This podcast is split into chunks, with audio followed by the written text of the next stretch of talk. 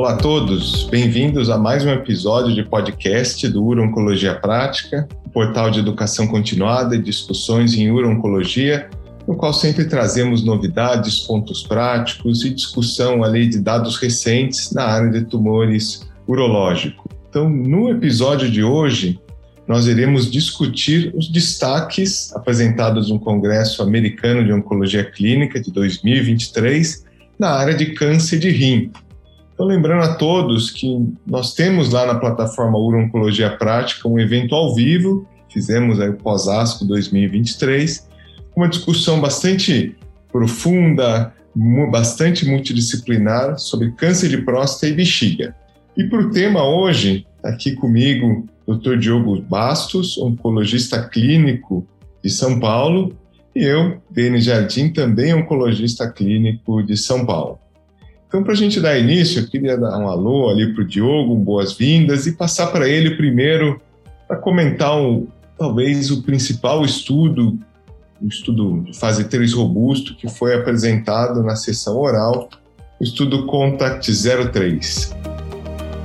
Olá a todos, é, obrigado Denis pela introdução. De fato, o ASCO 2023 trouxe estudos interessantes para a gente discutir.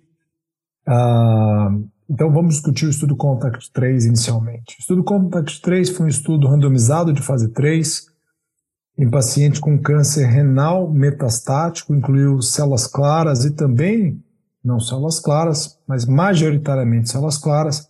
Randomizou pouco mais de 500 pacientes que já haviam sido tratados com alguma forma de imunoterapia, alguma linha de imunoterapia, sendo que a imunoterapia deveria ter sido a linha precedente, antes da, da, da inclusão no estudo. Esses pacientes poderiam ter recebido imunoterapia no cenário adjuvante, primeira linha ou segunda linha. Tá? E eles foram randomizados para o tratamento subsequente com cabozantinib ou cabozantinib mais atezolizumab, ou seja, a combinação de uma imunoterapia com a tesolizumab, mais o cabozantinib versus o padrão com o cabozantinib. De fato, como eu mencionei, a maior parte dos pacientes foram de histologia de células claras, um percentual é, de cerca de 10% com histologia sarcomatoide, e a maior parte dos pacientes foram tratados, então, com uma é, é, linha de tratamento prévio. O estudo, globalmente, ele foi um estudo negativo para o seu desfecho primário de sobrevida livre de progressão, ou seja, a associação de atezolizumab com cabozantinib não demonstrou um ganho significativo, uma diferença significativa. A mediana de sobrevida livre de progressão foi 10 meses para os dois braços, exatamente igual. Então, o estudo foi negativo para o seu desfecho primário. É, também para os outros desfechos, não houve nenhum subgrupo identificado que tenha tido uma, uma percepção de maior benefício com a associação de imunoterapia com cabozantinib em quem já havia sido tratado com imunoterapia. Dado sobrevida também não foi diferente. O que chamou atenção em termos de taxa de resposta foi uma taxa de resposta de 40%, tanto no braço de cabozantinib quanto no braço de cabozantinib e atezolizumab, ou seja, sem diferença em taxa de resposta, mas uma taxa de resposta alta para um grupo de pacientes tratados aí em segunda e terceira linha. Então, de fato, um dado robusto que, na minha opinião, consolida cabozantinib como uma droga é, bastante ativa é, em várias linhas aí de tratamento do carcinoma renal. Como resumo, o, o estudo ele foi conduzido para responder a pergunta de que se valia a pena trocar o tipo de agente inibidor do checkpoint imune após a progressão a um, a um agente dessa mesma classe. E a resposta é não. Quer dizer, se o paciente já fez imunoterapia, ele progride, não há benefício em se trocar a imunoterapia por outro agente, pelo menos não com a tesolizumab. Denis, é, esse é o resumo do estudo, a minha percepção é que consolida uma prática que já é habitual da gente não fazer esse tipo de estratégia, né, usar cabozantinib monoterapia é, como linha subsequente de tratamento. Então, Queria ouvir de você, Denis, se, se, você, essa é a sua mesma impressão, se você tem algum ponto adicional em relação a esse estudo, e se você puder fazer um comentário é, objetivo, linhas práticas, de outros estudos em câncer de rim que possam aí trazer novidades é, da ASCO 2023. Perfeito, Diogo. Acho que do estudo CONTACT tem alguns pontos que acabaram ali chamando atenção. Primeiro, que realmente não, não é uma estratégia adequada na progressão manter o inibidor de checkpoint. O que o estudo não responde é se depois de algum tempo que o paciente parou, uma eventual reexposição futura faça sentido. Isso acho que é algo ainda que o estudo não descarta que isso possa ter atividade. Tem ali alguns comentários que talvez o atezolizumab seja uma droga de menor eficácia em câncer de rim, também é algo a se levar em consideração, mas acho que desencoraja essa, essa é, continuidade de inibidor de checkpoint. Um dado que chamou atenção, que você mencionou, é, é como o cabozantinib foi relativamente bem nos dois braços. E ele foi bem, pro, claro que são estudos diferentes, mas inclusive com dados superiores ao próprio estudo que a gente tinha antes de fase 2, o estudo Meteor. E se a gente lembrar, isso foi bem comentado, no, no braço cabo sozinho, os pacientes tinham recebido imuno antes. Então, provavelmente a gente sabe que a imuno, a ocupação do receptor é de pelo menos três meses. Então, no final das contas, o paciente cabo placebo, ele estava em vigência do efeito biológico da imunoterapia, apesar de não estar recebendo a medicação na veia. Então, dá a impressão de que talvez tenha alguma coisa ali, porque o próprio resultado do cabo sozinho foi um resultado razoável. Mas tudo isso, gerador de hipótese, acho que o ponto prático é realmente não manter a imunoterapia nesses cenários. Ainda na linha ali de, de atualizações, realmente tiveram agora na ASCO duas atualizações importantes dos estudos de primeira linha em câncer de rim, Sabe tem os estudos de combinação IO-IO e combinação IO mais VGF, e dois estudos tiveram a reapresentação na sessão oral, o Keynote 426, Pembro e Axe versus Sunitinib, e o estudo CLEAR, Lenva mais Pembro versus Sunitinib. O estudo Keynote 5 anos, atualização, e o estudo CLEAR 4 anos de follow-up.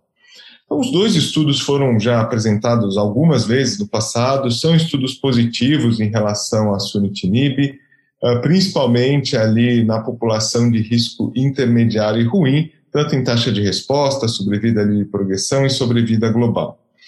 E acho que o interessante desse segmento a longo prazo foi avaliar como essas combinações se comportam no grupo favorável. Existe sempre aquela dúvida combo versus monoterapia, até porque nas primeiras apresentações parecia haver uma tendência ao ganho, inclusive em sobrevida global, e as primeiras apresentações o argumento era que não tinha eventos suficientes. E agora, com mais segmento, no grupo favorável especificamente, se nota que cada vez mais o benefício em sobrevida global foi se diluindo, ao passo que os dois estudos mostram ali hazard ratio de 1.10 no Keynote, 0.94 no Clear, ou seja, dá para dizer agora com maior tempo de que não há um ganho em sobrevida claro na população de risco favorável. Sim, tem um ganho consistente em atividade na forma de PFS e taxa de resposta.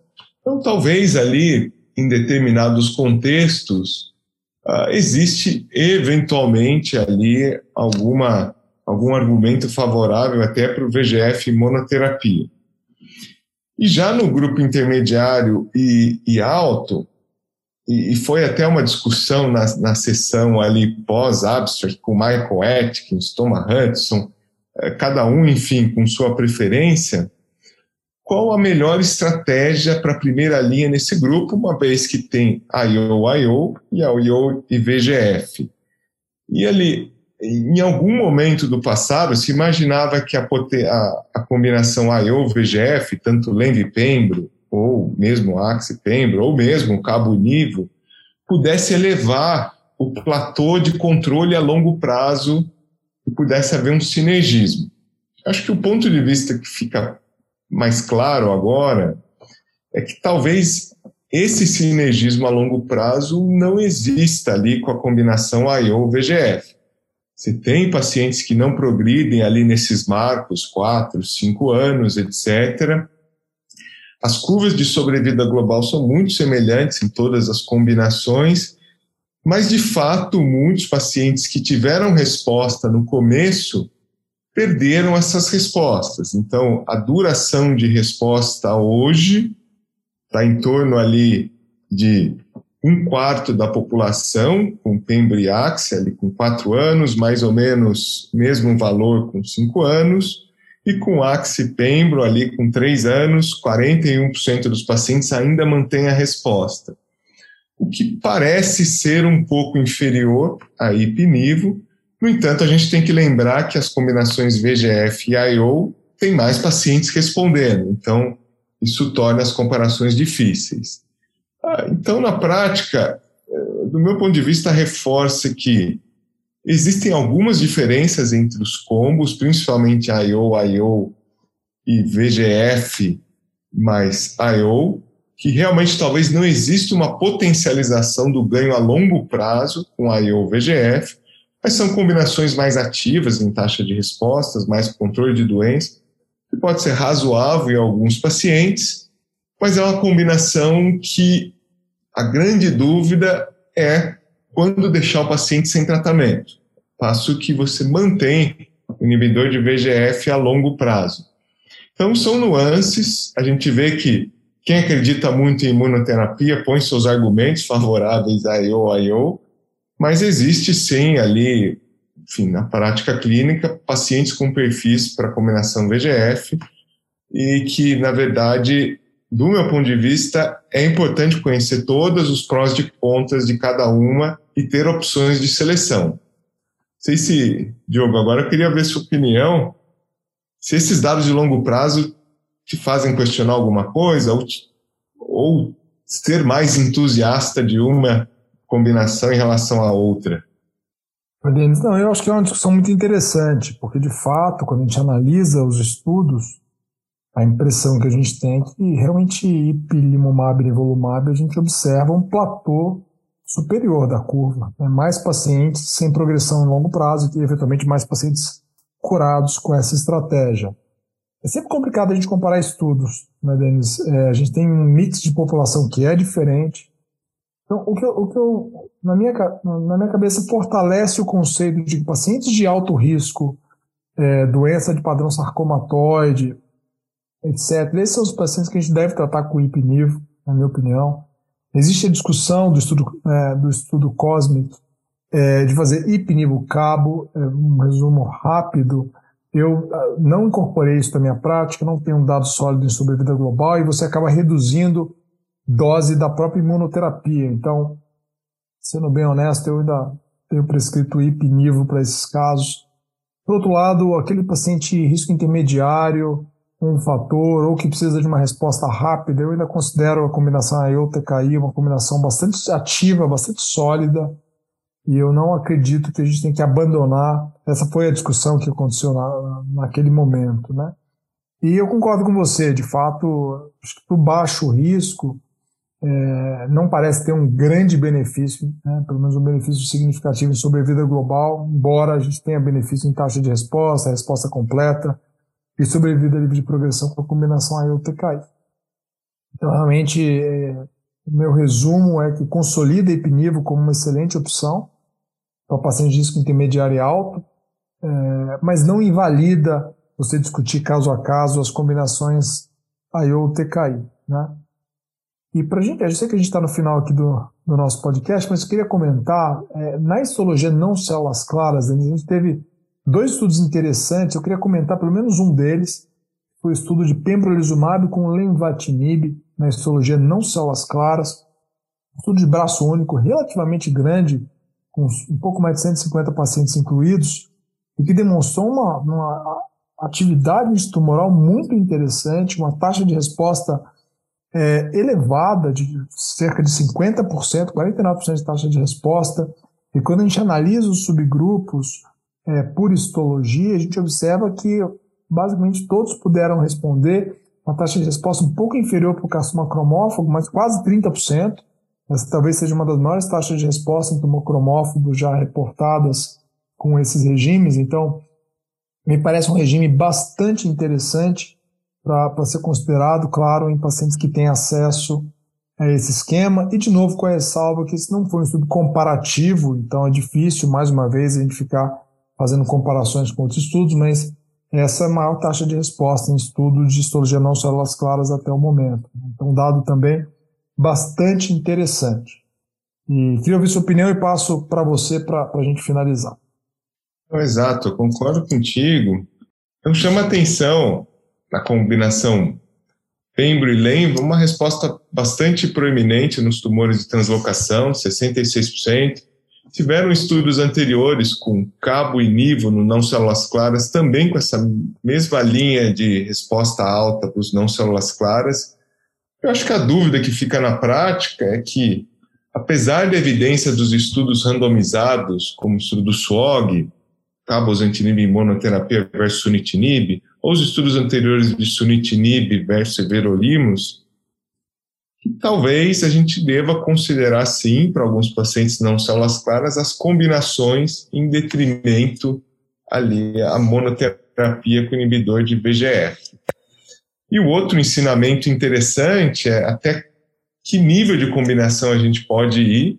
E aí teve o estudo do Dana Farber com a terapia tripla para esses pacientes, também ipinivo mais cabozantinib, que aí já foi bastante decepcionante, né? uma taxa de resposta de 18% e muito problema de tolerabilidade também nessa população. 20% dos pacientes tiveram que descontinuar. Então, acho que além de reforçar que a terapia tripla para não só as caras também não seria um padrão, achei que acabou reforçando a dificuldade em administrar terapia tripla para os pacientes no geral, como o estudo Cosmic tinha já demonstrado.